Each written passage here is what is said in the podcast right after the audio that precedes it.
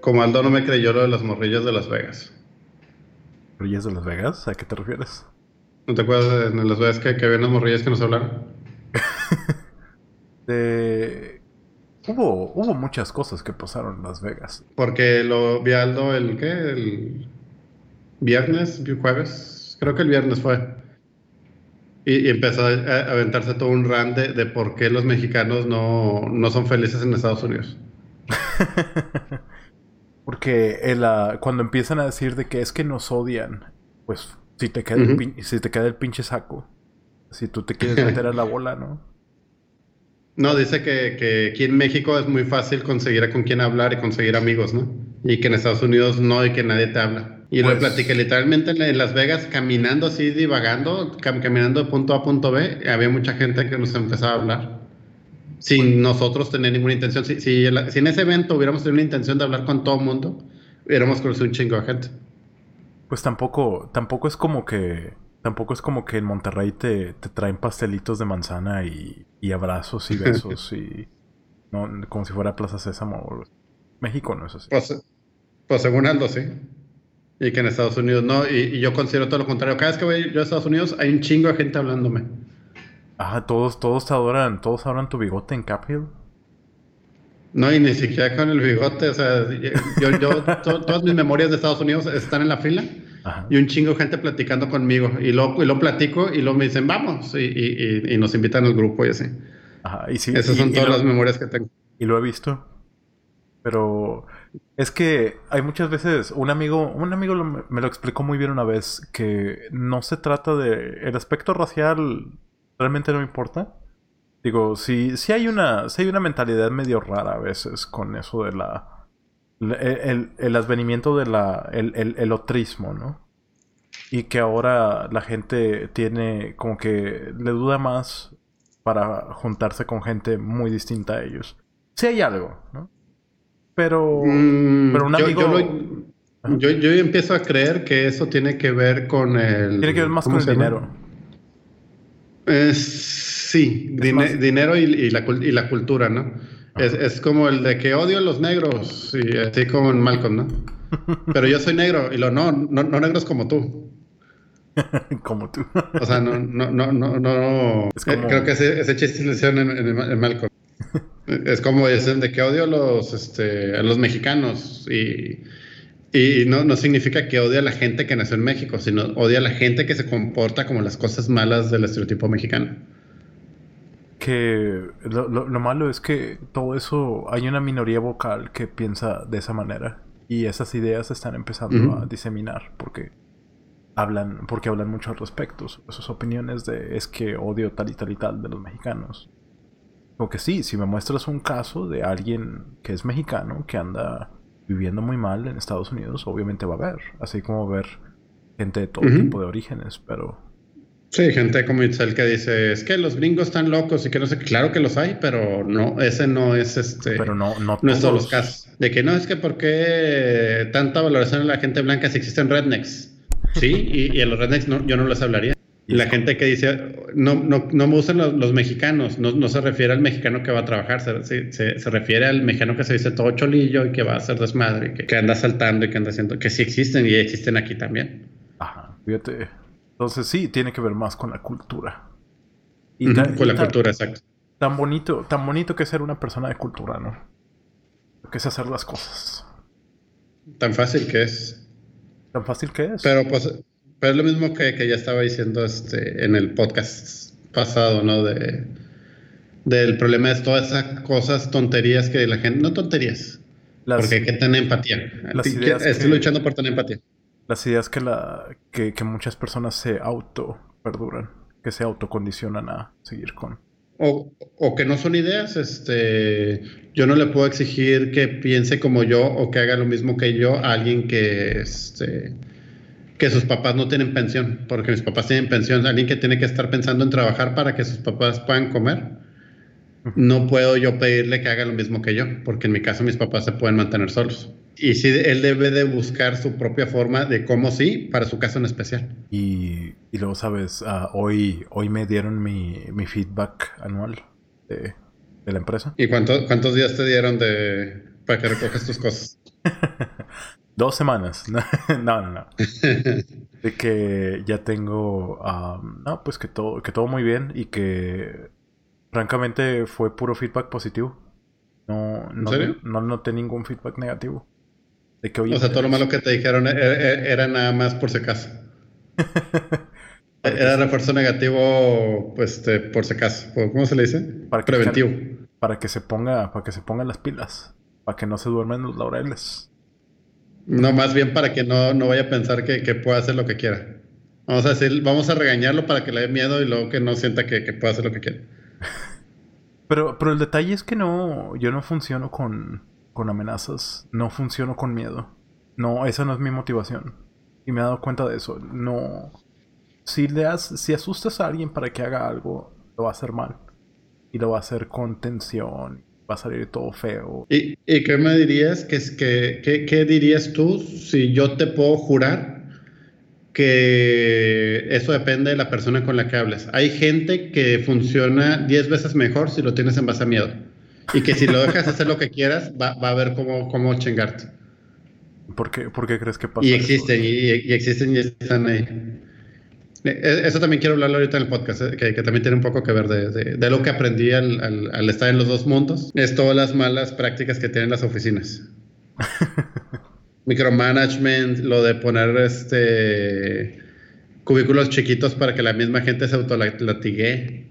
Sentarlos, sentarlos unos al lado del otro, del otro para que si alguien está para que no se sientan que tienen privacidad o, la capacidad de hacer lo que quieran, vaya. No, no se trata de eso, se trata de que se juzguen. se este, juzguen. El, el, el, peer pressure este, es la mejor cadena que existe de las empresas y es tan increíblemente difícil de, de eliminar porque tendrías que coordinarlos a todos. Tendrías que hacer que todos se pongan el mismo canal mental y eso no existe. Porque todo el mundo tiene un chingo de problemas diferentes. Como, como Delma me dijo en alguna ocasión, eh, las empresas regulan el ambiente por medio de... Se libera una historia de, ah, ¿escuchaste lo que le pasó a... Ah, mira, corrieron a... Por medio de un murmuro, por medio de un susurro, mientras tomas agua, mientras vas a comer, así es como se, se autorregula el ambiente de la oficina. Exacto. Pero eso, eso es mucha, es mucha, mucha miseria, mi opinión. Pero que, e, e, ese sistema existe porque funciona. Es lo que tienes que entender. Está, es muy malo, eh, le haces daño a la gente, no eres productivo, no, no, no haces muchas cosas. Pero si no hicieras eso, este, la gente sería abusiva. La gente, si le das la libertad a la gente, la gente este, sería aprovechada. O y tú dices, no. O, argumentaría, o mejor, no contrates gente lacra. No, puedes, porque muchos te van a estar mintiendo, vas a tener la necesidad, vas a tener la urgencia de ir a una posición y no puedes estarte dando el lujo de, ah, lo contrato y si no jala, lo cobro. Es un costo, eso es algo costosísimo. y... Económicamente no, no funciona. Pero en. Eh, hay una, hay una empresa que yo respeto mucho, Base, Basecamp, basecamp.com. Bueno, eh, ahorita vas a hablar de todo eso. empieza a grabar. Es, un buen tema inicial, ya, ya lo calentamos. ¿Y qué tal? ¿Y qué tal si dijera que ya estábamos filmando? ¿Qué tal a todos? no te he visto hacerle clic. Ya, ya le di clic. ya le dije, ya le di clic y como siempre, muchas gracias por escucharnos, amigos. estoy platicando de vuelta con Julio González, amigo del show, como mencionamos ayer. Y el tema hoy va a ser ahondar en, esos, en los gajes del, gajes del oficio. En, las experiencias de, emprendimiento, ¿no? Que, que, es otro tema que, que, tiene mucho, mucho, mucho, mucho para hablar. También las experiencias este, laborales, ¿no? También las experiencias laborales. tenemos para otras tres horas, nada más. Si hablamos de puras experiencias y me fuera de detalle, tenemos para tres horas, experiencias interesantes. Pero vamos a, hablar sobre, sobre este, cosas un poco, las más este, llamativas.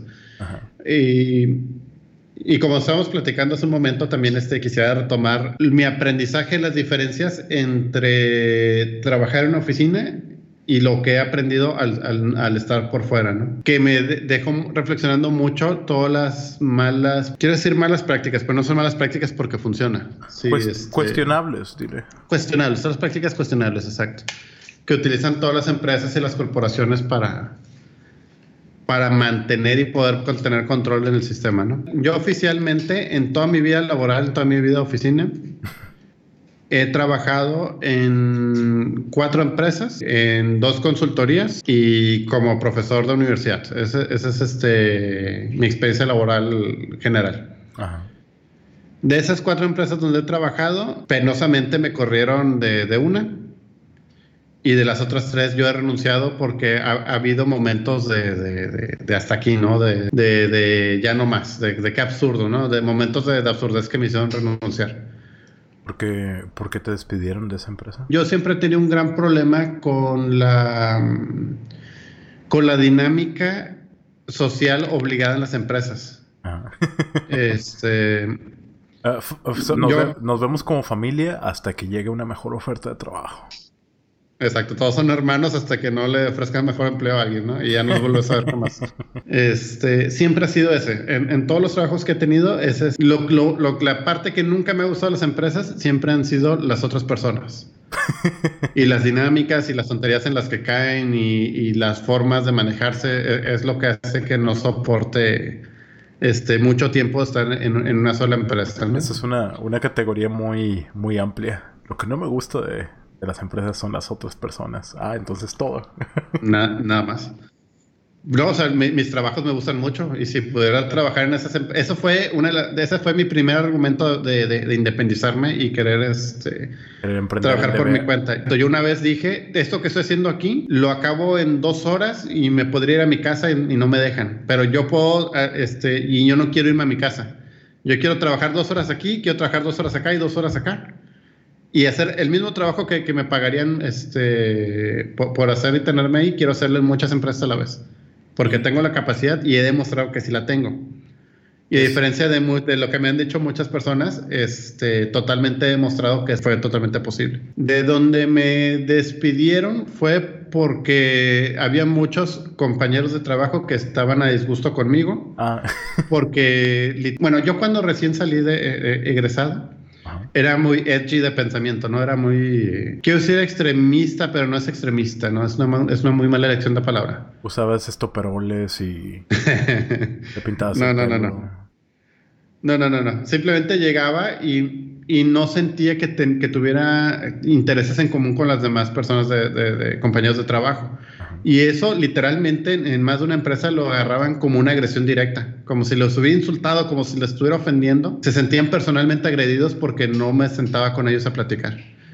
Eso me pasó este, en, en, dos empleos de los que he tenido. Porque literalmente no, yo nunca he sido de, hablar de fútbol ni, ni, ni de hablar de, Me pesa mucho hasta la fecha tener este shit chat. ¿Cómo, cómo le dirías? Tener pláticas... Pues plática nada más para hacer a pláticas amenas para pasar el rato. Exacto, pláticas para pasar el rato, exacto. Eso es algo que siempre se me ha dificultado a mí. Y con mucha gente, yo, llegué a una empresa este, y estaba haciendo mi trabajo de DBA, que yo considero que lo estaba haciendo bastante bien. Nada más que este, eran, yo ya había automatizado mi trabajo tanto que literalmente ya había muchos días que no tenía nada que hacer, que, que me llegaba y me sentaba monitoreaba que, que se hicieran los respaldos, que sean automático, monitoreaba la parte de performance, que, ya son cosas que se corrigen una sola vez, revisaba los este, espacios en disco, que eso literalmente es ver una pantalla, es, ver este, un indicador, y, y, ya, ya no, tenía, ya no tenía nada más que hacer en el día.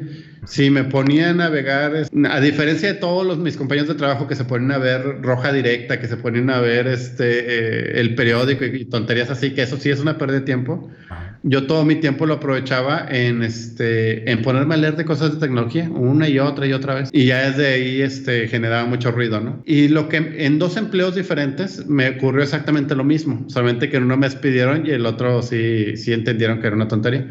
¿Qué fue esto? Que yo estaba de DBA, acababa mi trabajo para las 10 de la mañana, 11 de la mañana ya lo había terminado. Después de eso me, me paraba e iba con las otras áreas, ¿no? Me iba con este, supply chain y me iba con el área de desarrollo. Y el área de desarrollo era gente perfectamente congruente que decía, es que no entiendo esto, es que no podemos hacer esto, es que queremos hacer este desarrollo con, eh, con Python para hacer esto y esto, nada más que no sale. Y yo me sentaba con ellos a, ver qué estaban haciendo, ¿no? Simplemente ayudar. Al grado que, que, una, dos o tres semanas, este, en la tarde agarraba mi laptop, me sentaba con ellos porque yo pensaba que eso era algo perfectamente válido, ¿no? Porque estaba trabajando, literalmente estaba trabajando. Porque estabas, estabas buscando involucrarte con, con proyectos de otra área. De otra área, este, ¿por qué? Porque yo estaba muy aburrido. Y en mi cabeza, e, en mi cabeza de, de veinteañero, yo pensaba que eso era algo, algo aplaudible, ¿no? Debería ser aplaudible. Debe ser aplaudible, pero en las empresas no lo es. En, ninguna empresa que he trabajado lo ha sido. Y un día vi que, que, todo el área donde estaba trabajando, todos se pararon y fueron al área de, del, gerente, ¿no? Todos, literalmente todos. Y a mí nadie me había hablado de nada y yo, yo me quedé en mi, en mi, en mi asunto, ¿no? Pasaron 15 minutos, 20 minutos y no entendía por qué no estaba nadie. Y yo dije, no, pues este, a ver, estarán por fin cortando un pastel y me hicieron el favor de no invitarme. el favor. Este que para mí, sí, para mí eso, e, este, todos los pasteles de los viernes era una tortura para mí. Y de repente me, me, me mandan llamar y lo me paro y voy. Y están todos sentados, eh, eh, eh, todos, imagínate que está en una, en una especie de mesa de, de, juntas de, con ocho personas en cada lado y el gerente del fondo, ¿no? Y en eso me eh, entro y el gente me dice, Julio, tenemos que hablar contigo. Oh. Y, sí, eso fue algo bien, bien, bien awkward y bien raro, bien así, ¿no? ¿Y qué, te dijeron? Y lo, me empezaron a cuestionar, este, es que dicen que tú no estás haciendo tu trabajo. Y yo dije, sí lo estoy haciendo, este, de hecho, y, le, dije al gerente este, directo, ¿no? De hecho, yo te mando reportes de todo lo que estoy haciendo constantemente y hasta ahora no, no me ha faltado hacer nada de lo que no te, no te he reportado. Y sí, pero ¿por qué no estás en tu lugar? ¿Que acaso te falta más trabajo? Y yo dije, sí, sí me falta más. y luego me dice, tenemos que ver cómo asignarte más trabajo. Este, de ahora en adelante esa será mi tarea, ver, ver cómo te puedo asignar más trabajo porque no puedes ir a distraer las demás áreas. y empecé, pero yo no estoy distrayendo, yo literalmente voy a, dar apoyo, ¿no? sé y, le dije, ¿puedo, hablar eh, ahí, mismo en, la confrontación que tuve? Le dije, ¿puedo, hablarle al, líder del proyecto de, la otra área? Lo puedo traer aquí y te puede decir él, yo estoy seguro que él te va a decir que no, que no lo estoy distrayendo para nada, que lo estaba apoyando. Y que lo ayude en este y este y este, ese proyecto. Y que lo estoy tratando de, de echar la mano. Y me dicen, no, no, eso no, no es necesario para nada. Y entonces dijeron que te, tenían que asignar más trabajo porque no estabas en tu lugar. O sea, si, si te hubieras quedado sentado en tu, en tu lugar, aun cuando tu trabajo estuviera automatizado por un script, ya con eso hubieras justificado tu cheque. Exactamente. Exactamente. Y, y la persona que, que, que yo, yo, en ese momento, la persona que yo consideraba más, que menos sabía de, de, todo, de todo el área que estaba, eso, eso digo que pasó hace 13 años, ¿no? La persona más incompetente del área, el día de hoy es, gerente de sistemas de, esa empresa donde estuve. y, alguien, alguien que, tuviera la idea de, que me creo muy listo diría, ah, pero él porque es gerente y tú no. Él es gerente porque las empresas, un, gran, una gran falla que tienen todas las empresas es que para poder escalar en la escalera corporativa se trata de resistencia, no se trata de habilidad. Y esa es una gran, gran, gran, gran equivocación que están cometiendo todas las empresas de México.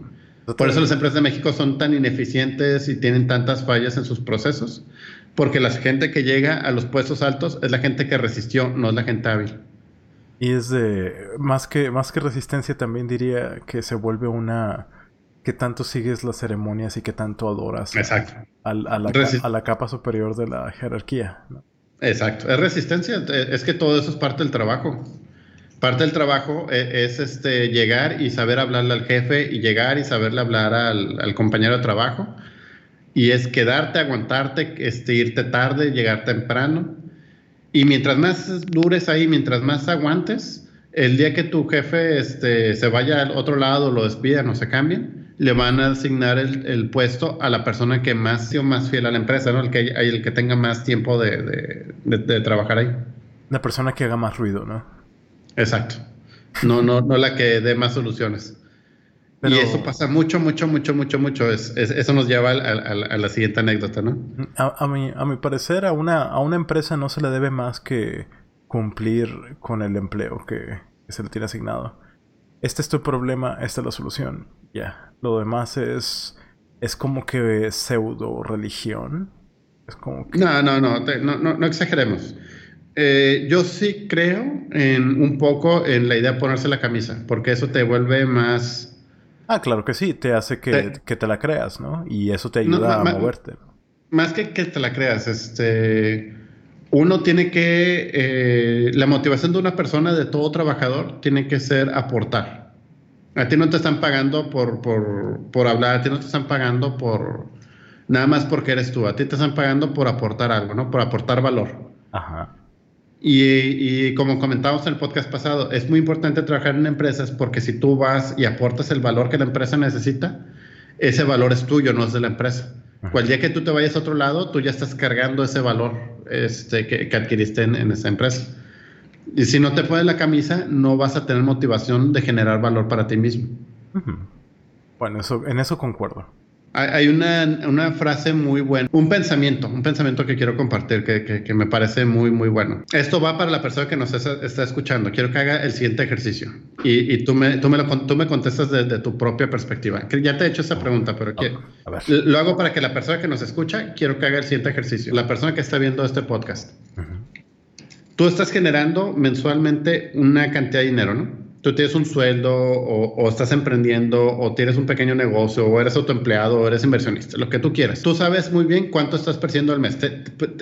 menciona ese número en tu cabeza. ¿Cuánto estás percibiendo? ¿Sí? N. En, en, en mil pesos, en mil dólares, lo que tú quieras. El día de mañana, por un acto de magia, por una varita mágica que alguien, que alguien mueve, ¿no? Por un... Por una circunstancia. Por una circunstancia completamente fortuita y exagerada, ¿no? pierdes todo lo que tienes, pierdes todo tu patrimonio, pierdes el auto que tienes, pierdes la, casa que compraste, pierdes la ropa que, está en el closet, pierdes tu computadora, pierdes absolutísimamente todo, todo, todo, todo, todo, todo. Este, y estás solo en la calle, nada más con la ropa que traes puesta en estos, en estos momentos. ¿Cuánto tiempo tardarías en volver a ganar lo mismo que estás ganando ahorita? cero, cero. Sí, pero eres tú, o sea, en estos momentos, o sea, como estás ahorita. El día de mañana amaneces en la calle sin absolutamente nada, pero estás afuera, afuera de la calle, de donde vives ahorita. Max, Max Payne 3. Yo diría que en ese, en ese tipo de. con ese tipo de idea en la mente tardaría, digamos, no sé, seis meses. Seis meses. E, eso es para que ganes lo mismo que ganas ahorita. Para que vuelvas a encaminar todo y vuelvas a encaminar a volver a tener lo mismo que tienes ahorita, digamos un año, ¿no? Las personas que nos están escuchando esto, este, puede estar pensando 10 mil pesos y esa persona de 10 mil pesos también dijo seis meses. En seis meses gano los mismos 10 mil pesos. Hay otro que escucha que está diciendo yo gano 25 mil pesos. Y esa misma persona le, quitas todo y también nos contestaría seis meses. Espero que la persona que está escuchando esto le vaya muy bien y esté ganando 60 mil pesos al mes. Esa persona nos diría seis meses. Si me dejas en la calle, literalmente en la calle sin nada, en seis meses lo hago. Y si le haces la misma pregunta a un empresario que está ganando 500 mil pesos al mes, te va a decir lo mismo, seis meses. ¿Sí? Todos están contestando exactamente lo mismo. Yo contesto exactamente lo mismo. ¿Qué diferencia entre la persona que dice que en, seis meses gana los mismos 10 mil pesos contra la persona que dice que en los mismos seis meses gana 200 mil pesos? ¿Qué, es la diferencia real si te estoy diciendo que los dos están en la calle? Lo que, lo que, lo que saben hacer. Lo que saben es nada más. Dice, lo que yo sé hacer, este, simplemente lo sigo haciendo. Vuelvo a tocar la puerta y sé muy bien que me van a contratar. Voy con tal persona y vendo este producto como ya lo hice un, millón de veces. Ya sé qué decirle, ya sé cómo venderlo, ya sé a quién acudir. La única diferencia entre la persona que gana 200 mil pesos al mes y la que gana 10 mil es lo que saben, porque ambos están seguros que podrían recuperarse en seis meses. Y es por eso que es tan importante em, eh, empezar una empresa. Además de que cumplir todas las metas básicas, ¿no? De, de cómprate tu carro, haz tus viajes, es lo que tengas que hacer antes de emprender, porque emprender es algo muy duro y es algo que te va a. Tienes que eh, trabajar en una empresa para que empieces a conocer gente, para que empieces a ver cómo funcionan las cosas, para que veas qué puedes vender, ¿no? Hacer networking. Exacto. Eso es la, hacer ventas, a tratar con gente, a, saber qué, te vas a topar, a ver cómo tratan a los proveedores en tu empresa, este, a ver cuánto gana un proveedor, a saber, a saber manejar sueldos, este, a saber manejar cuánto es lo que cuesta cada producto. Eso es increíblemente valioso y, y es una oportunidad que la gente puede tener mientras está trabajando en su oficina la persona que está escuchando este podcast tal vez está en su oficina ahorita este, sintiéndose muy, muy abrumado porque el jefe le dijo algo o porque tiene una junta que no quiere asistir o porque está fuera de sus métricas. O buscando, porque buscando un podcast para, para obtener un poquito de ruido blanco mientras se concentran. Exactamente. Este, e, esas, esas personas tienen que aprovechar este tiempo, aparte de que, de que el tener un, un, sueldo fijo es algo muy valioso, puedes aprender qué está haciendo la empresa donde estás trabajando y qué, qué están haciendo toda la gente a tu alrededor. Tienes que ser más analítico, tienes que abrir los ojos. Y entonces, la verdadera riqueza es lo que se lleva la mente, porque realmente te hace levantarte o quedarte bajo. soy muy cursi, pero, eh, pero es la gran realidad. Eh, si supieras lo mismo que la persona que, que gana 300 mil pesos al mes, si supieras exactamente lo mismo que él sabe, los ganarías tú también instantáneamente. pero él cómo lo sabe, él por qué sí lo sabe y por qué tú no porque él se movió en, cierto lugar, en cierto momento, en cierta circunstancia, habló con la persona correcta, se arriesgó, cometió los errores correctos o cometió los aciertos correctos. Sí, bastante de, bastante de levantar un negocio tiene que ver con tiempo y eh, tiempo y suerte, vaya. Estar en momento, con oportunidad. Momento correcto, lugar correcto. Exactamente. Si, yo hiciera una guía de, no sé, cómo empezar un proyecto de con gobierno, ¿no? Y cómo venderle un proyecto a gobierno de 2 millones de pesos, por decir cualquier cosa.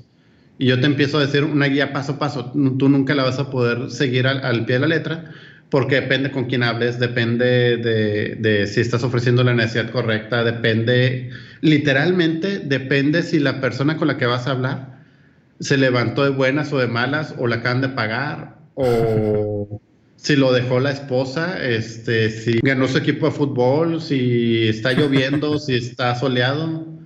literalmente el que te digan que sí o no a una venta o una compra depende de, muchos factores, es totalmente caótico. Y lo que diga alguien que le funcionó es muy poco probable que te funcione a ti también. Lo que tienes que aprender de, las cosas buenas es este, el cómo enfrentar las, las preguntas difíciles. Preguntas difíciles como cuáles. ¿Qué pasa si la persona que, con la que estás este, hablando está de malas y quiere sacar tu proyecto, ¿no? ¿O qué pasa si la persona que, con la que estás hablando ya tiene el proyecto arreglado con alguien más y nada más quiere ver, sacarte los precios? Ajá. ¿Cómo reconoces a esa gente? ¿Cómo reconoces esas preguntas? Este, ¿Cómo hacer presión? Este, si la persona con la que estás negociando es, intenta exprimirte más, ¿no? O, o, como ya me pasó alguna vez, ¿Qué, cómo reaccionar o cómo funcionarías o cómo responder correctamente a una persona que, directamente te pide una mordida, directamente o implícitamente, ¿no? Y eso, puede, ¿puedes platicarnos un poquito sobre esa experiencia? ¿Quién te ha, perdido, quién te ha pedido mordida a la hora de cotizar? por desgracia, mucha gente.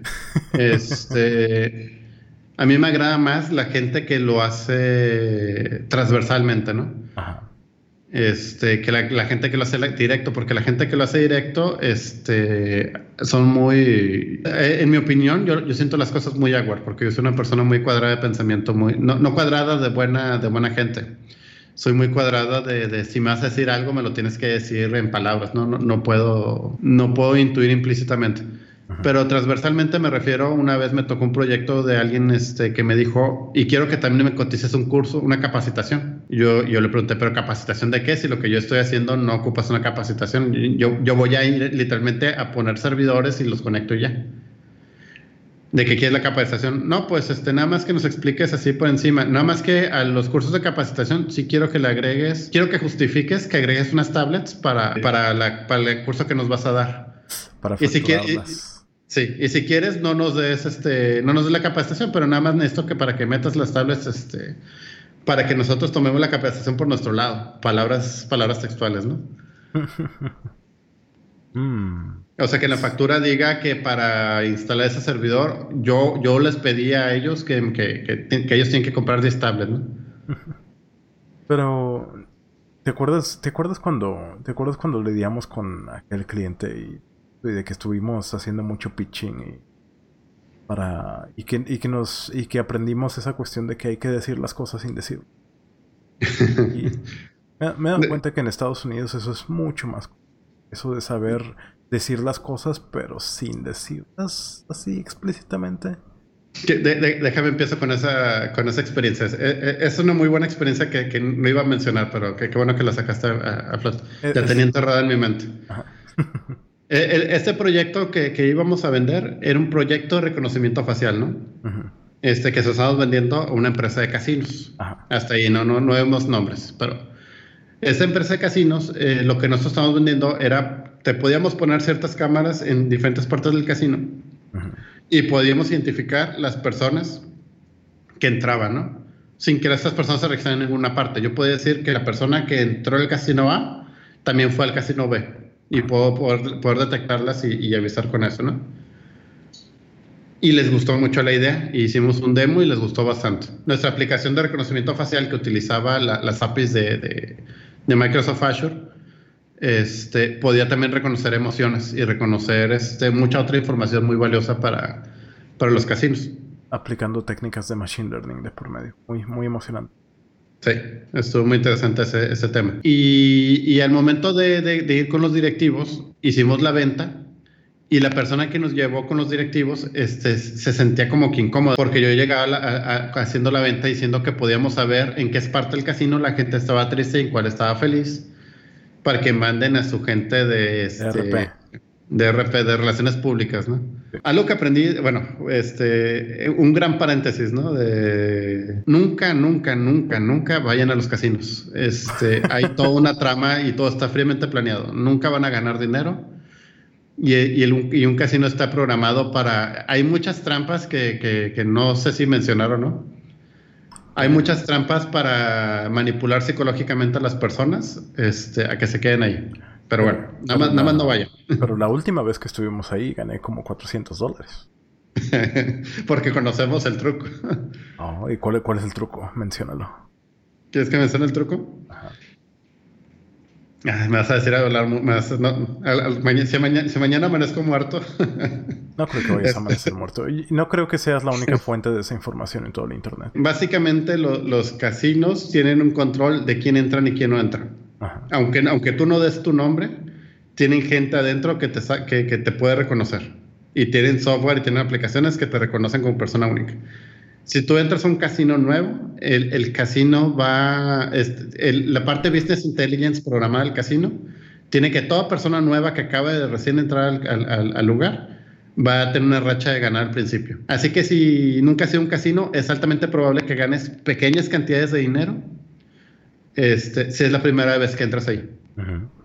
O sea, jamás vas a volverte millonario ni vas a ganar el, jackpot ni nada parecido, pero sí vas a poder multiplicar o duplicar o triplicar este, cantidades bajas de dinero. Y ya está ahí. En el momento que, que, gastes ese primer income que te regala el casino, ya de ahí, de ahí en adelante te va a mantener este, en un cero absoluto. para, para crear el, sí, no es que el, el sentimiento de adicción. Exacto. La última vez que fuimos a este evento de tecnología en Las Vegas, este, yo, yo, yo le comenté a Alfredo eh, eh, eh, esa teoría que yo tenía, ¿no? Teoría en base a lo que me dijeron en los cuando vendí el, el reconocimiento facial en los casinos, que andábamos vendiendo en los casinos. El truco es, entra a un casino en el que nunca hayas estado, voltea todas las cámaras que te reconozcan muy, muy bien, vea la máquina más vistosa posible, más vistosa que tenga más luces, la más grande, la más, este, con las más lucecitas, y, y, y es una apuesta pequeña esa apuesta pequeña se va a duplicar o triplicar en, los, en la primera media hora. En el momento que lo duplicas o triplicas, saca todo y vete de ahí lo más pronto posible y no vuelvas. ¿Y eso, eso funcionó? sí, funcionó. No, funcionó dos veces. Ya hemos ido dos veces a Las Vegas. Y las dos veces funcionó. y alguien va a decir, no, pero ese truco no me, no me sirve porque yo quiero volverme rico. No, no existe, no, existe manera alguna de, de volverte rico en un casino lo más que puedes aspirar es meterle 50 dólares y salir con 100 dólares. Esa es la mejor cosa que te puede pasar en un casino. Sí, la, casa siempre gana. Y si, si, le das 50 dólares a alguien para empezar, es virtualmente nada. Exacto. Pero fuera de esos 50 dólares extra que te dé o 100 dólares extra que te dé el casino, no te va a dar nada nunca jamás. Jamás, jamás, jamás, de ninguna manera. Imposible. ¿Por qué no, por qué no te lo va a dar o por qué lo digo tan seguro? Antes, antes de que alguien objete, ¿no? De que, de que mi tía va mucho al casino y siempre gana. No, no, no, no. ¿De dónde tenemos los hechos para asegurar todo esto? Porque cuando fuimos a, las oficinas principales de la empresa de casinos, no era para nada como alguien se imagina, era como un call center gigante de gente de informática, de, de, gente técnica. Sí, era como una caballeriza con grandes pantallas de business intelligence, con grandes este, sistemas de prospectaciones y con un equipo de 200 personas dedicadas únicamente a, calcular este a calcular ganancias, ¿no? Diseñadores web y desarrolladores también. Sí.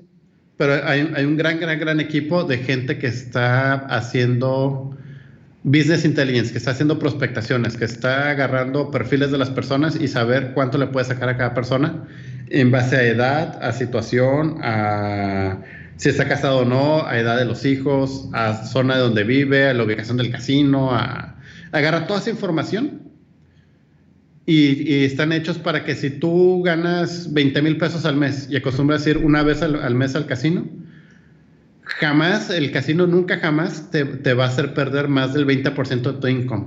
Nunca. Y te tiene reconocido. Si, si vas y pierdes 10 mil pesos, el casino se encargará de devolverte 8 mil, porque nunca te va a quitar más de 2 mil pesos. ¿Para qué? Para que sientas que estás ganando y sientas, que siempre estás ganando, pero eres como un, es como una membresía. El casino te va a estar quitando mensualmente un porcentaje fijo de tu, de tu income general.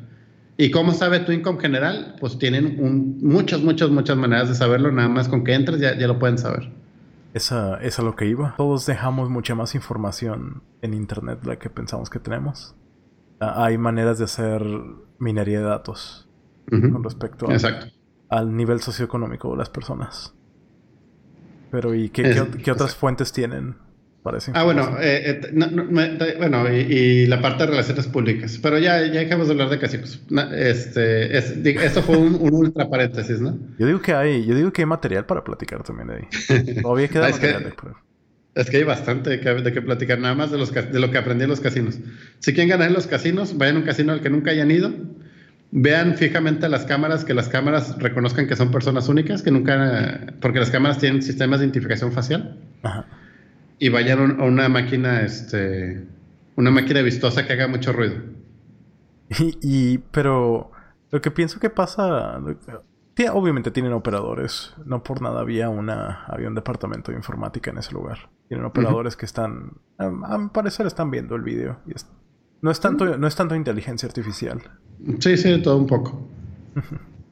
Oye, y entonces, ah, y esto es lo que quisiera que quisiera que mucha más gente se diera cuenta de eso, de lo que vale aventarse a ese tipo de proyectos, donde estás creando algo de la nada y vendiéndolo, y a veces, a veces va a haber personalidades curiosas, a veces va a haber situaciones curiosas, pero aprendes algo de todo eso. Situaciones curiosas. E, esa fue lo, que desató hablar de esto de los casinos, ¿no? Cuando estábamos haciendo la venta, la persona que nos metió ahí, luego nos llevó a una sala de juntas aparte. Y, nos dijo, se nota que son, que son nuevos. Estaba la persona esta que nos metió a la, junta con, los directivos. Y luego no, nos, sacó y nos aisló en, otra sala de juntas aparte, ¿no? Ya, después cuando terminó esa, esa junta. Y nos dijo, se nota que son nuevos en vender esto. Y lo dijo, este, yo les puedo hacer la, yo, les, yo les quiero recomendar este, que para la próxima que hagan la venta siempre este, impliquen cosas, que, porque por cada cosa buena que mencionen, ustedes lleguen y mencionen lo bueno desde su aplicación, que eso lo hicieron muy bien. hablar de las cosas buenas, es, eso está bastante bien que lo hicieron. Pero tienen que dejar entrever cosas que no pueden decir, pero que, que, están ahí. Que como es una aplicación de reconocimiento facial, este, hay ciertas personas que los casinos, que no voy a, ahondar mucho en esos temas, que son muy oscuros, pero hay ciertas personas que entran a los casinos que no son deseados o más bien que no pueden quedar mal con esas personas. Ajá. Y los casinos tienen esta información de quiénes son esas personas, ¿no? Ajá. Tiene que entrar alguien que, ya, bueno, digámosle un, un inspector del gobierno, por decir cualquier cosa cuando entra un inspector del gobierno no va a llegar con placa ni anunciando, se va a llegar simplemente entrando. Tienen que saber exactamente quién es esa persona. Y si pudiéramos, y si pudiéramos, y, nos dijo que si hubiéramos vendido eso, hubiéramos dado esa, esa idea, hubiera sido mucho más fácil cerrar ese negocio. Lo que me imagino que pudimos haber usado para el pitch es que si tienes personas notorias, personas muy importantes, exacto. VIPs, Sí, podemos lanzar una alarma que cuando entre esa persona al, casino este, le, alarme a alguien, le lleve un mensaje a alguien. Y, eso hubiera sido un, un, deal maker bastante interesante. Este, vamos a dejar eso a la imaginación del, que nos escucha, ¿no? Que, de, que nos referimos. sí, me parece una buena cosa que dejar a la imaginación, ¿verdad? Pero, sí. Bueno, esa fue una de, tantas experiencias, ¿no? Y, uno de los tantos aprendizajes de los que estoy hablando, ¿no? O sea, el hecho de, salir a vender por mi cuenta me hizo aprender y conocer muchas, muchas, muchas cosas de muchos lugares diferentes. Y como, ¿cuál, cuál, es otro negocio que hicimos también? Hicimos el proyecto del banco. ¿no? Exacto. Este, a, un banco le vendimos un proyecto este, para la parte de, este, de contratación de personal. Portal de vacantes, vaya. Eh, sí, su portal de vacantes. Que antes originalmente, para poder manejar una vacante, tenían recursos humanos, llenaban en una pantalla SAP las vacantes que necesitaban. Y luego había otra persona que agarraba esas vacantes y las publicaba en los sitios de, búsqueda de empleo este, comerciales. Y lo que nosotros propusimos es que podíamos vincular desde su SAP interno a un portal de vacantes externo que por ser un banco y decir este comunicar la parte interna con la externa este era un, tema bastante interesante que podemos que nosotros sí tenemos la capacidad de hacer. De hecho era un proyecto que yo estaba este, calculando a tres semanas. Y lo estábamos cobrando muy bien. Bueno ahorita llegamos a eso. Y luego lo vendieron eh, eh, eh, esta parte del banco tiene dos partes interesantes dos partes este platicables no Ese proyecto llegó a nosotros a través de un tercero. Ese tercero era una empresa de diseño gráfico. Esa empresa de diseño gráfico este, sabía hacer sus pantallitas muy bonitas supuestamente, este, pero tenía total desconocimiento de cómo hacer la conexión del SAP con una página web externa. Que las personas técnicas que nos están escuchando, pues es a través de APIs, ¿no? es algo relativamente sencillo para alguien con experiencia. Este, esta persona, esta tercera empresa, este, nos invitó a la, labor de venta desde el día, desde el día cero, ¿no? Desde el, primer contacto con el cliente. De, alguna manera o por contactos internos que tenía esta empresa, este, nos sentaron con toda la gente de, de decisiones, ¿no? Con el director de sistemas, con gerente de sistemas, director de recursos humanos, este, con director de calidad y con el director de imagen y más gente que, no conozco o, que no era tan relevante, ¿no? Esta empresa de, diseño gráfico contrató a otra empresa más que se dedica únicamente a, a, hacer ventas, así tal cual. Creo que ya no existe, se llamaba Humana. Este, y creo que ya no existe pero la forma de hacer ventas de esa empresa fue, fue toda una experiencia en sí. Ahí, estábamos nosotros este, sentados en la sala de juntas con todas estas personas, ¿no? Y en eso llega eh, la, la, persona subcontratada de, esta empresa humana que únicamente se dedica a hacer consultoría en ventas. Y en eso llega una, una chica muy guapa, ¿no? Muy bien vestida y, y, y físicamente muy atractiva. Y ella era la que estaba haciendo la labor de venta. Y empezaba a decir, este, empezó su speech de venta con un, no les venimos a vender este, pantallas ni, ni, ni, cosas de computadora, que eso ustedes las pueden hacer. Nosotros venimos a vender, nosotros venimos a darle la oportunidad de que ustedes vendan más, de que ustedes este, crezcan y que ustedes sean personas más importantes. palabra clave, ¿no? Que ustedes sean personas más importantes. Haciéndole a pila al ego. Así, exactamente. Y lo decía, este, de hecho no, no quiero hablar de, de, lo que les vamos a vender, quiero, quiero conocerlos a ustedes personalmente. Así que, que, quiero que hagamos un ejercicio, pero necesito compromiso de todos. Y lo hacía la pausa para que todos dijeran que sí, ¿no? Y a todo, todo mundo de mensos, ¿no? Que sí. Y lo decía, por favor apaguen sus celulares, que la siguiente experiencia necesitamos que no haya interrupciones. Necesitamos que, no haya, que no haya evidencia del fraude. y todos de menso pagamos el celular, ¿no? Pues porque nos estaba pidiendo. y en eso vamos a hacer una dinámica para conocernos. Este, y conocer sus ambiciones personales. Y en eso, este, cuando llegó, dejó una grabadora en una mesa. Y luego le, le puso play a la grabadora y luego se empezó a escuchar como que música música jazz chill africana, ¿no? Así con, con tambores, pero, pero eso es así como que, que, escucha, escucha la gente que, hace yoga, ¿no? Y música muy inspiracional, ¿no? Pues eh, sí, inspiracional como de yoga, ¿no? O sea, tamborcitos, pero así chill, ¿no? Eh, eh, en posedición lo, lo, pones ahorita de fondo para, para, para ambientar la conversación. Wow. no, ahorita lo, lo, pones en posedición. Este, y, y ya con esa música eh, esta chica empieza, empieza a poner literalmente grandes pliegos de papel de A1, creo que se llaman, así grandototas. Este, empieza a poner un pliego de papel enfrente de cada persona. con una crayola enfrente de cada persona. Y lo dicen, para este ejercicio ocupo que todos cierren los ojos. Y ahí cerramos los ojos, ¿no?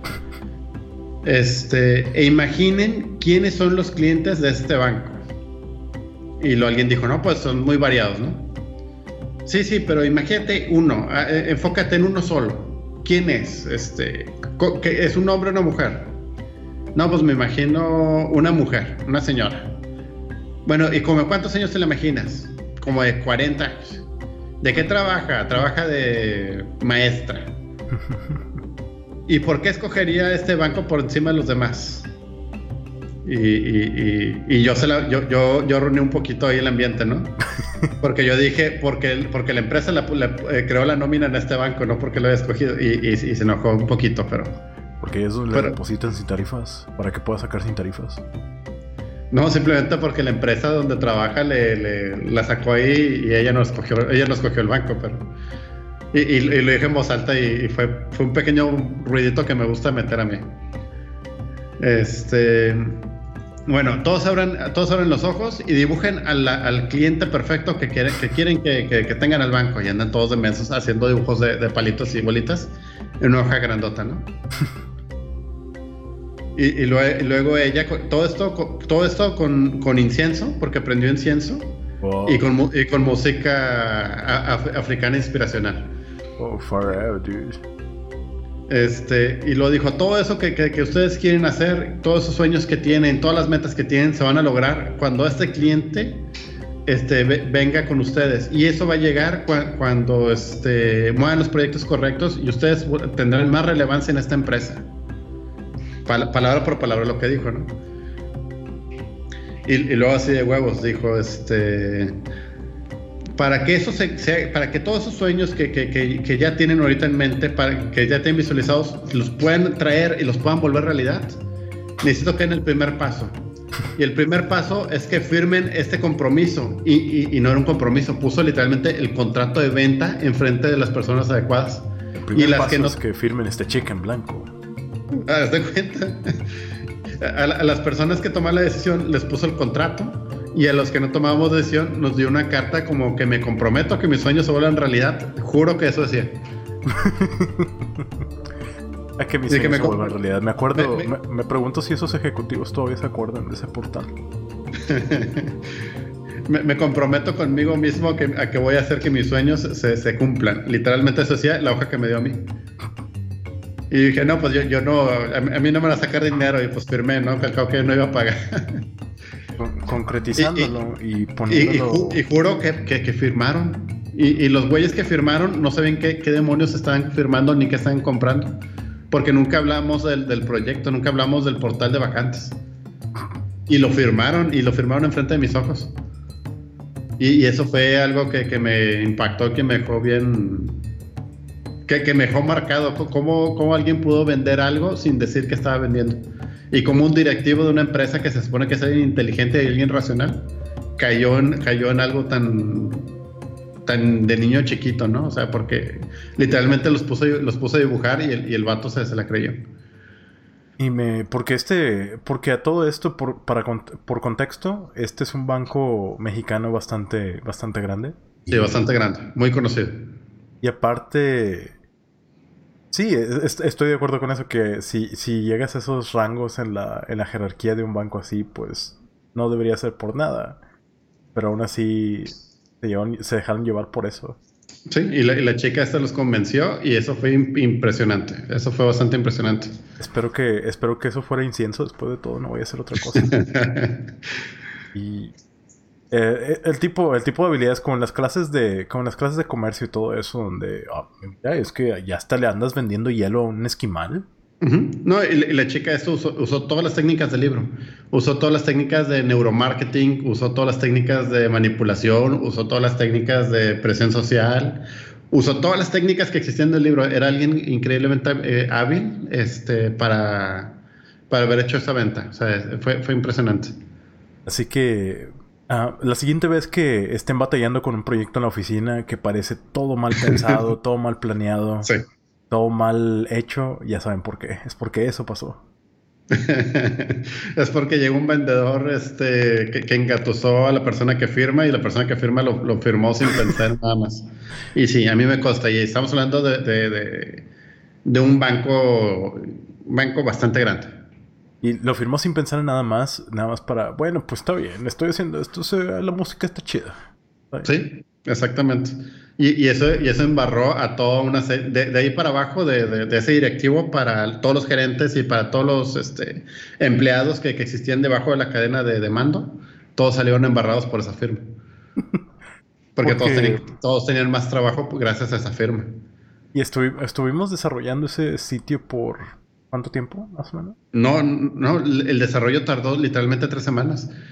Este, fue un proyecto que para concretar la, el, proyecto general fue un año, un mes, así tal cual. Y era un sitio que hicimos en dos semanas. En dos semanas de, trabajo se entregó el sitio. Entonces, ¿qué hicimos en ese año, en ese año un mes? Cuando la gente, los gerentes se dieron cuenta que cometieron un error al, firmar eso, porque creen que ellos mismos, eh, los gerentes de sistemas cometen el, el grave equivocación de no adquirirle nada a nadie porque creen que ellos pueden hacerlo. Pero los gerentes de sistema muy pocas veces pueden darse abasto en mantenerse el día a día. Este, por supuesto que no pueden crear cosas nuevas de forma eficiente y, ese es un gran error que cometen. Pero teníamos a gente de sistemas en contra, ¿no? Tratando de meter el pie a este proyecto porque no le gustaba que, que, que alguien más lo hiciera. Y después de eso fuimos, este, a los 15 días después de que firmaron, fuimos a una junta e intentar explicar qué íbamos a hacer y cómo lo íbamos a hacer. Y para la gente que, que sepa de sistemas, que está escuchándonos y que sabe de sistemas, era algo bien sencillo. Es, vamos a hacer, este, el SAP con que tiene actualmente tiene un API. Esa API, este, tú le haces una petición y te, te devuelve datos. Vamos a hacer un portal que va a leer esa API y la va a publicar en ese portal. Fin, se acabó. Y el, la persona con la que hablábamos decía, ah, como un web service. Sí, como un web service, está bien como un web service te, la pasamos. Después de eso, este, esa persona dijo, tengo que checarlo con los de seguridad, con el área de seguridad de la empresa. Fuimos, fuimos, a otra junta con el área de seguridad a explicar lo mismo. Y, como que medio entendían y no entendían. O sea, nosotros teníamos que terminar la... ¿Cómo mostrar datos que se están ah, manejando en la plataforma del banco? ¿Cómo, ¿Cómo exponerlos para que se vean públicamente en Internet? Y de forma segura. Y, y efectivamente es nada más programar un par de peticiones REST y ya. Exactamente. Entonces, yo estaba convencido que había una API y, es, y cuando después de que preguntamos para la segunda persona, teníamos que pasar por juntas y penurias y penurias y... Después de eso fue otra junta con recursos humanos para explicarle y el de recursos humanos era el que menos apoyaba. Y lo tuvimos otra junta con otra persona de recursos humanos de otra área, porque es un banco muy grande y, tiene mucha gente de muchas áreas diferentes. Y lo fuimos con la junta con el área de seguridad, lo volvimos a tener junta con el de sistemas y lo volvimos a tener junta con el de recursos humanos. Entre, todas esas, en, en, una de esas nos juntaron en una conferencia donde estaban todos los involucrados, que eran como 30 personas. Nos citaron en una sala de juntas enorme con 30 lugares y el dueño general del, del, banco de la región Latinoamérica se, se, contactó por videoconferencia. Y el presidente estaba ahí. El presidente de todo, de, de, todo el banco, así general, el, gran general, lo tuvimos en una conferencia y nos sentamos a también explicarle qué íbamos a hacer y por qué lo íbamos a hacer. y ese presidente dijo, ¿y por qué no lo están haciendo? Literalmente nos dijo ahí enfrente de todos, este, dijo, me parece bien que lo hagan, ¿por, ¿por qué no lo han empezado? bla, bla, bla, bla, bla, bla. Y luego nos dijo a todos, no necesitan hablar conmigo para tomar estas decisiones, este, porque obviamente es una buena idea y tienen que hacerlo. Después volvimos a tener otra junta con sistemas. Después de eso tuvimos otra junta con, con informáticos. Y, todas esas juntas eran porque realmente nadie nos creía, porque se convirtió en un tema de, de, fe. Ay, porque, porque les decíamos, es que este es el proyecto necesitamos un web service y cuál es. Y nadie sabía darnos razón. Y el de sistemas también nos dijo, necesitamos que comprar un servidor para eso. Y nosotros, no, no, necesitan. Y lo es que sí lo vamos a necesitar, y otro servidor, y otra licencia, y otro esto, y, y ahí era, era pura pinche lana, era, pura buscar lana en todas. Este, y quería fuerza que, que, se autorizara un servidor que no necesitaban con una licencia de Oracle que no necesitaban porque no íbamos a usar Oracle. Y ellos decían que tenía que ser Oracle porque no pueden usar nada open source. Ajá. Y, andaban diciendo que teníamos que pasar por todo el proceso de comprar la licencia. Y, y para todas estas juntas que mencionamos y todos esos procesos pasaron ocho meses, nueve meses. luego, luego, después de ocho meses, lo dejamos ya dormir, o sea, dejamos de, insistir, este, porque cada vez que insistíamos nos, nos, nos, llevaban a juntas, porque es como la gente de las empresas justifica su sueldo, haciendo juntas de nada. Pero en algún momento nos llevaron al búnker, ¿no? Ah, sí, y, literalmente eh, después de ocho meses, después de diez juntas con el de sistemas que no entendía cómo lo íbamos a hacer, nos llevó con literalmente con un lacayo, con, la, con el peón más bajo del área de sistemas, que era un, desarrollador que estaba en un búnker. O sea, un búnker significa que estaba un piso bajo tierra y que no tenía contacto con clientes ni con personal externo. Supuestamente así le decían al, área de que no tenía ventanas. Y el, desarrollador que trabajaba ahí nos pusieron una junta con, con el gerente de sistemas y ese desarrollador. Y le dijimos, es que lo que necesitamos es nada más que nos den acceso al API y nosotros hacemos todo lo demás. Y lo pues sí, con un API no, no, no hay peligro. Y lo, le dijimos, ¿verdad que sí? Y él dijo, sí, ¿y, por, ¿y qué, qué los detiene? Que no nos creen que, que, se haga así. Y no, y no tenemos acceso al API. ¿Nos puedes dar acceso? Y luego. Sí, exacto. Y dijo, sí, por, por, supuesto que sí, déjame, les doy acceso al API. Y nos dio el acceso a la maldita API después de un año de estar hablando con mil personas que nadie entendía qué era lo que queríamos. Y, luego llegó el, llegó el gerente y, le preguntó al, al vato este de, de, de si entendiste. Y lo sí, es algo bien sencillo, bien seguro y bien obvio. Pues los, los sueldos de como 20 o 30 personas estuvieron involucrados por, por bastante tiempo, ¿no? Y el tiempo de, de, trabajo, ¿no? O sea, consumimos de, de 30 personas, consumimos este, horas y horas y horas de su tiempo que la empresa les está pagando solamente para que lo perdieran, solamente para que nos estuvieran diciendo que no o que nos estuvieran diciendo que tal vez o después. Pero desde el inicio, desde el inicio siempre les dije, es nada más un servicio, es nada más una API, es nada más un web service. ¿Dónde está? ¿Cuál es? Entonces pásenos con alguien de sistemas. Ya ves que después había errores consumiendo datos de esa fuente y todo eso. Y me, di, cuenta que cuando grabé el demo del error y que se los compartí a los de ese banco, a los de administración, porque me dijeron, ah, ¿cómo, que hay un error? A ver, a ver, a ver. Me di cuenta que cuando les mandé el video, alguien le dio un no like. el, el video tiene un solo no like.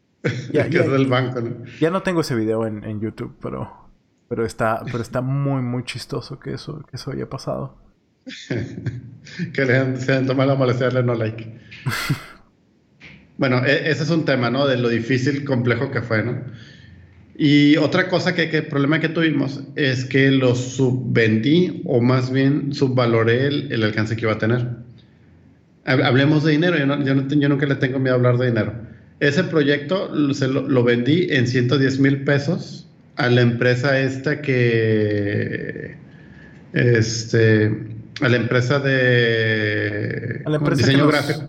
Que nos quería subcontratar para terminar. A la, empresa que nos subcontrató se le vende en 110 mil pesos. Esa empresa lo vendió en 380 mil pesos. O sea, le iba a sacar el triple por literalmente hacer nada. Perfecto, y, en ese momento a mí no me interesaba porque en ese momento a mí me parecía un muy buen deal. ¿Por qué? Porque yo como persona que, conozco de esto, se vio muy bien que era lo que podíamos sacar en dos o tres semanas. Iban a ser tres semanas.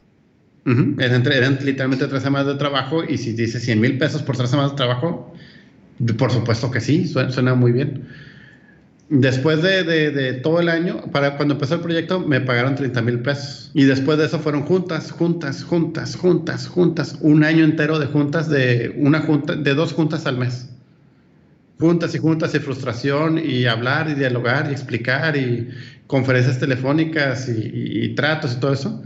El, deal ya no funcionaba. O sea, ya, ya era demasiado esfuerzo y demasiado trabajo para los 30 mil pesos que me habían dado solamente con el sueño que, cuando acabáramos me iban a pagar 90 mil pesos que, que restaban. Inclusive le, metí tiempo de cuando salía de la oficina esos días, ahí me tenías yendo al banco para...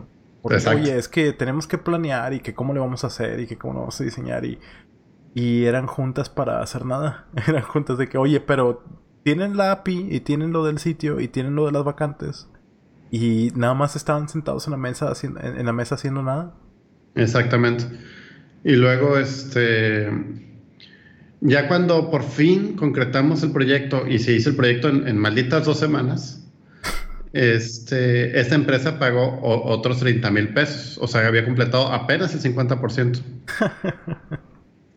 esta empresa, para empezar, como era empresa de diseño, a mí me impactó. Como yo estaba, estábamos empezando, yo tenía yo rentaba literalmente un pequeño cuarto en un coworking.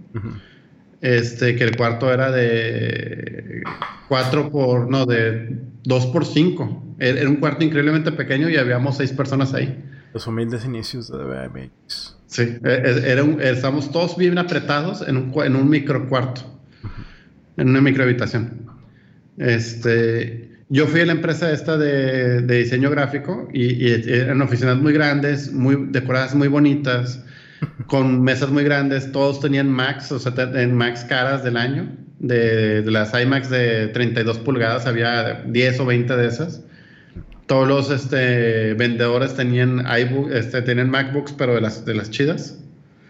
Todos tenían, este, había sillas Herman Miller, que este, que son, que para el que no conozca, son sillas que vale, que aquí en México vale entre 25 y 60 mil pesos cada silla. En Estados Unidos pues están mil dólares. La más, más, más barata vale mil dólares. Una más o menos vale mil quinientos, dos mil dólares. Y entonces... Eh, y, eso a, mí, a mí me dio mucha confianza, ¿no? Cuando al final me dieron el otro 50, yo, yo estaba pidiendo, oye, me tienes que pagar todo completo porque aceptaron el proyecto y ya lo validaron.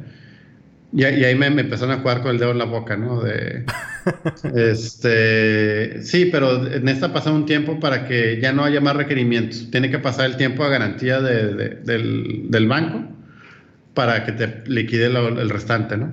Y ahí es donde, no, pero hay gato encerrado aquí porque mm, páganos, páganos lo que nos debes, ¿no? Yo, yo, yo, yo era nuevo, yo dije, está bien.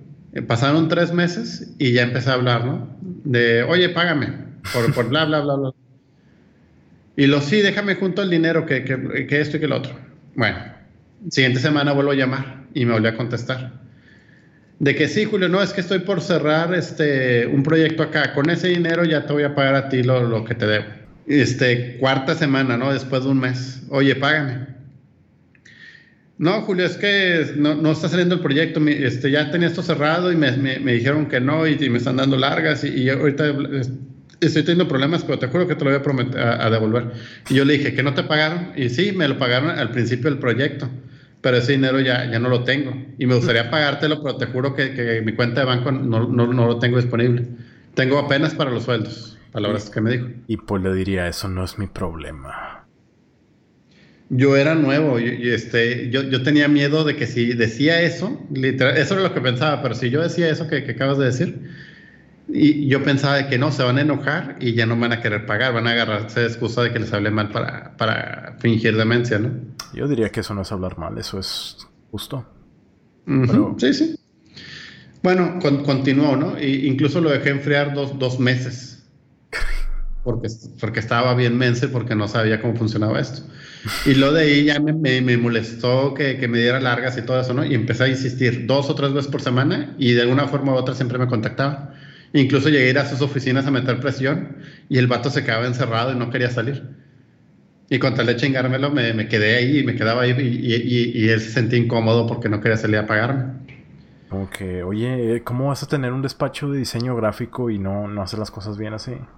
No, y, tenía sus 300, 400 mil pesos de inversión en el despacho y no tenía para pagar, para pagar algo que, que ya le pagaron a él, ¿no? Este que, supuestamente ya se gastó a esas alturas. Exacto. Y, ya después en una de esas, este, el, el, vato empezó a dar lástimas, ¿no? De que no, es que los proyectos que, que, tenía con el que mantenía el, el, el negocio ya, no, ya me cancelaron y ya no me está dando el, el negocio, bla, bla, bla. No, pero te juro que, que, que sí te lo voy a pagar, voy a conseguir el dinero. Así literalmente me dijo, voy a conseguir el dinero. Y, cuando me dijo eso, eh, eh, eh, él se, escuchaba muy derrotado, él se, escuchaba así, ya, ya, como que no, en serio, este, de veras, no, no, no te quiero, yo, yo soy bien de palabras, no quiero quedarte mal, bla, bla, bla, bla, bla. Pero a estas alturas, pero ni el tiempo. Sí, pasó una semana después de que me dijo eso. Y yo ya estaba molesto, ¿no? Porque, como, como, mencioné en el podcast pasado, yo en ese momento estaba pasando por otra serie de problemas de, de, de, gente abusiva en, mi vida, ¿no? De, con la construcción que, que, tenía y todo eso, ¿no? Este, y, y, yo ya estaba molesto, ¿no? O sea, porque yo, yo ocupaba, aparte yo ocupaba dinero. Este, en eso yo recuerdo que iba en el carro y lo tenía en el, en el, en el Bluetooth. Y iba en el carro rumbo a la oficina. Y a mí, de, forma honesta y de forma no agresiva, se me ocurrió una buena idea. Le dije, le marqué. Y le dije, oye, este, sí sé que, que, ahorita este, estás en problemas y que batallas. Y él dijo, no, sí, que, que este, es en serio. Y no, sí, yo te creo que es en serio.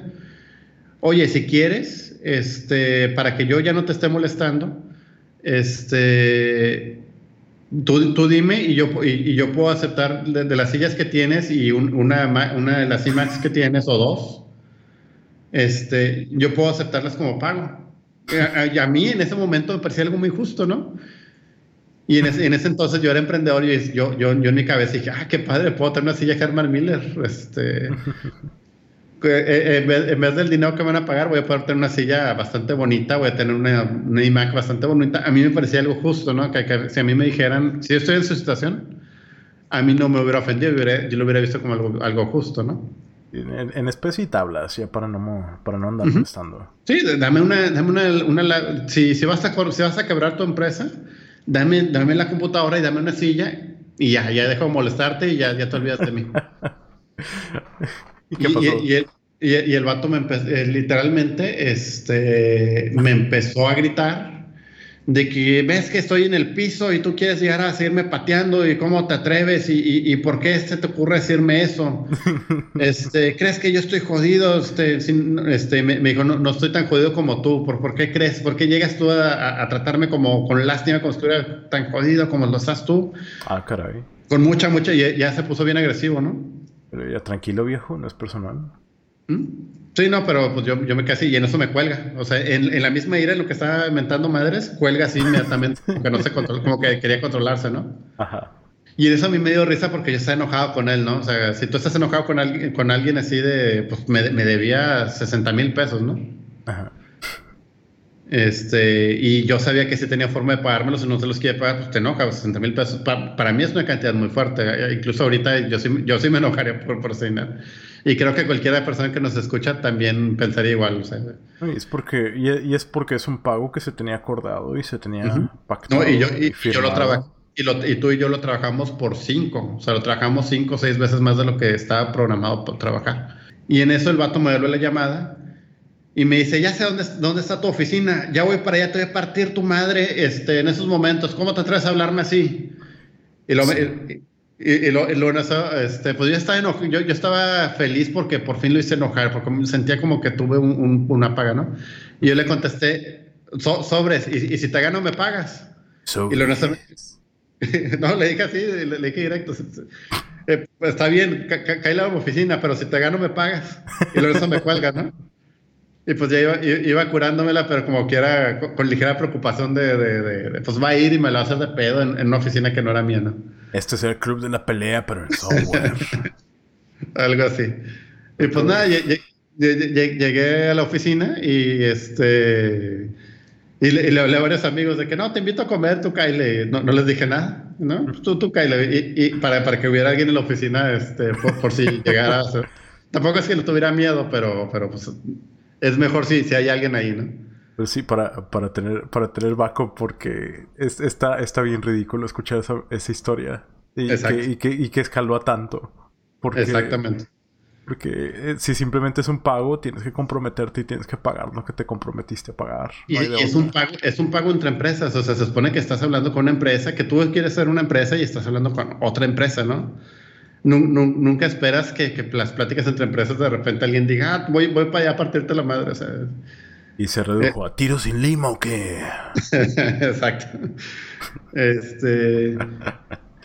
y, ese fue un día muy interesante, pues porque fue un día fuera de lo normal, ¿no? O sea, llegué, llegué, riéndome, llegué pensando, pensando todas las situaciones, ¿no? Ah, pues si, si llega, pues, pues sobra, si, pues si llega hago esto, y si llega, si no, si y, después estaban peleando por los por los millones de San Agustín o algo así, me imagino. Eh, sí, este, después le investigué su historia. Eh, y, nada, ahí, fueron dos horas medio emocionantes, ¿no? Así que yo sentado en la oficina, que no, al rato llegue y me lo hace de pedo, está bien, y, voy a hacer esto. Y, yo ya fantaseando toda una serie de, situaciones en mi cabeza. Porque para esto, pues era un, era un señor no, no, no muy corpulento, así como que flaquillo de 45 a 50 años, ¿no? Y dos, dos ingenieros, y es como que, ah, mira, ¿quieres, vencerlo? Tírale, tírale 5 kilos encima. Uh. sí, o sea, tampoco nada, pero, y, lo, pero ¿qué tal si llega con alguien? O sea, ¿qué tal si viene con, backup, no? Si, si llega con, como en Game of Thrones, ¿no? Si, si llega con un campeón. Oh. De que, de que llega y, y tú, pégale, o sea, pues... Nunca llegué a pensar toda esa serie de situaciones, ¿no? Parece plausible, pero un manager, un manager que se pone tan enojón, tan, tan mal. No, no, no, era tenga, no creo que tenga ese tipo de, de contactos. No, no, era man, no, sí, no, era manager. Este, era una persona que heredó una fortuna de, de una empresa que era muy conocida en Monterrey. Que, que, que, el nombre se dividió entre los tres hijos y cada hijo se tomó un camino diferente, ¿no? Y él fue el perdedor. y él abrió una consultoría de diseño gráfico con razón. ¿Y en qué concluyó? Concluyó en que media hora después, este, no, como tres horas después, sí fueron tres horas emocionantes de, de, estar preparando. Me habló tres horas después, literalmente, te juro, que, que empezó a llorar. Me empezó ya, me llamó y me, me, empezó a llorar por, por teléfono. De que no, discúlpame, me descontrolé, que yo no soy así, es que este, lo que te decía era verdad y que bla, bla, bla, bla, bla. Y lo que voy a hacer es que voy a pedir un préstamo, este, un préstamo empresarial para poder este, recuperarme y poder recuperar este, los clientes. Pero te voy a dar prioridad a pagarte a ti, porque también le debo a muchos otros proveedores, pero, pero de verdad te voy a pagar a ti antes. Y luego al final de esos 60 mil que me debía, me pagó 30 mil y, y, ya, ya, ya di, la, ya di por muerto la, la, la, la, cuenta. Y lo que supe después es que desapareció la consultoría. Según él pidió un préstamo para volverse a levantar y no, y no supo levantarse. Como que puede, puede que puedas pagar parte del dinero, pero nunca recobrarás la dignidad. es más, déjame busco, lo voy a buscar en Google en estos momentos. Este. Porque eso también. No, todavía existe, ¿eh? En el mundo de, en el mundo de los negocios, la, en el mundo de los negocios las cosas se tienen que hacer con cabeza fría, a ser. No puedes caer en esos excesos para... No, es que es una tontería que tú, que, tú digas, este, voy a dejar de pagarle a mis proveedores, ya, ya, ya, quiebralo, o sea, quiebrala inmediatamente. Cuando no puedes pagar a los que trabajan por ti, este, estás, estás haciéndote tonto, estás haciéndote menso. No, pero fíjate, todo existen. Había, había quebrado y parece ser que, que volvió. Supuestamente, no, eh, no, no le tengo mucha fe. No le tengo mucha esperanza. Pues si así es como hace negocio. Tiene la, tiene la página. O sea, la página se cambió y se ve nueva. Y las oficinas son otras. Pues qué, pues qué, qué fascinantes historias, Julio. Pero me gustaría, creo, creo que es momento de ir cerrando la conversación. Aun cuando yo sé que hay muchísimo otro material que platicar. Hay mucho material. Como cuando nos, como cuando nos topamos en Mara Salvatrucha en Tamaulipas. O cuando, o cuando andábamos vestidos con los trajes antiestática en la maquila. Sí, sí. O no sé, este, ¿qué, otra cosa interesante? O, las, todas las vueltas al, hospital, este, este grandísimo. El hospital de Ciudad de México. El hospital de Zumpango. Exacto. Pues este, esa fue toda una anécdota y también está muy interesante y están haciendo cosas muy interesantes ahí y, aprendimos mucho estando ahí. Estoy seguro que en alguna otra ocasión nos volveremos a detener a, a, platicar. Pero por ahora... Pero por ahora muchas gracias por, por acompañarme por tanto tiempo por, y conversar.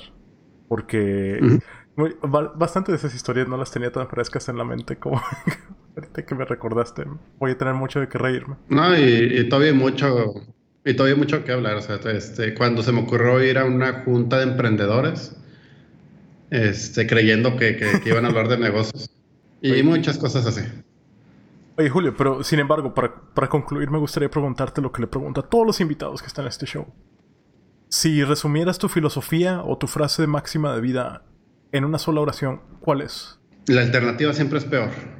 Si tú sientes que, que estás batallando, si sientes que, que no te salen las cosas como quieres, si sientes que es demasiado trabajo, demasiado esfuerzo lo que estás haciendo, siempre puedes no hacerlo, se puede renunciar y quedarte en tu casa. te va a ir mucho peor de lo que estás haciendo, o sea, no no, no, la alternativa siempre tienes alternativa, pero la, alternativa siempre es peor. La alternativa de no hacer nada siempre está ahí, siempre está disponible, pero no, no, va a mejorar nada tu vida. Así que todo lo malo que te está pasando y todas las dificultades que, que estás este, pasando en esos momentos es el mejor de los caminos. Y que te pase eso puede ser, es, es, es malo, pero estás por lo menos, tú puedes decir, no, quiero cambiarme de trabajo porque no me gusta, hazlo porque la alternativa de quedarte ahí es peor. Este, es que tengo que quedarme aquí porque no puedo renunciar. Sigue trabajando ahí, no, no renuncies, que es que seguir luchando. Porque la, alternativa de renunciar y quedarte en tu casa sin hacer nada, eso, eso es inaceptable. Eso es lo que nunca debes de, permitir. Hmm. Este, quiero dejarlo también con otro, con otro pensamiento, ¿no? Tienes, tienes a dos personas una persona este, y a las dos personas les metes las mismas ideas de, fracaso y de, de, ese miedo social que, todo el mundo tiene. Una, una persona este, consigue un trabajo, consigue un empleo en una oficina y se queda ahí toda su vida porque le gusta y porque ya, ya, la, ya le agarró la, la, onda, ¿no? Está a gusto, nadie lo presiona, ya sabe hacer muy bien su trabajo, ya lo domina, se lleva muy bien con todos y se la pasa muy bien y se queda 40 años trabajando en esa misma oficina. Y del otro lado tienes una persona que, que, sale a, la calle y fracasa y, se le ocurre una idea, la, pone en práctica, fracasa, la, pierde. Este, le llega un dinero, emprende otro negocio, me, le mete 100 mil pesos, comete un error, pierde los 100 mil pesos y vuelve a fracasar. Y luego vuelve a hacer otra cosa y otra cosa y otra cosa y otra cosa. Y, y, y después de 40 años, después de, de, de, que hayan pasado 40 años a las dos personas, la persona que se quedó en, en, su círculo de confort, al final de su vida, pues va a tener su casita, ¿no? Va a tener su, su carrito. No, no, ninguna casa lujosa, eso, es ridículo. No va a tener ningún carro de lujo ni ningún carro deportivo, va a tener un carrito y va a tener su casita. Y el otro tal vez tenga una casa, el, el, que fracasó toda su vida, que nunca le pegó, que pasaron 40 años y ya llegó a los 80 y nunca jamás este, le pegó ninguna idea tal vez tenga menos que la persona que, se quedó en la oficina todo, toda su vida.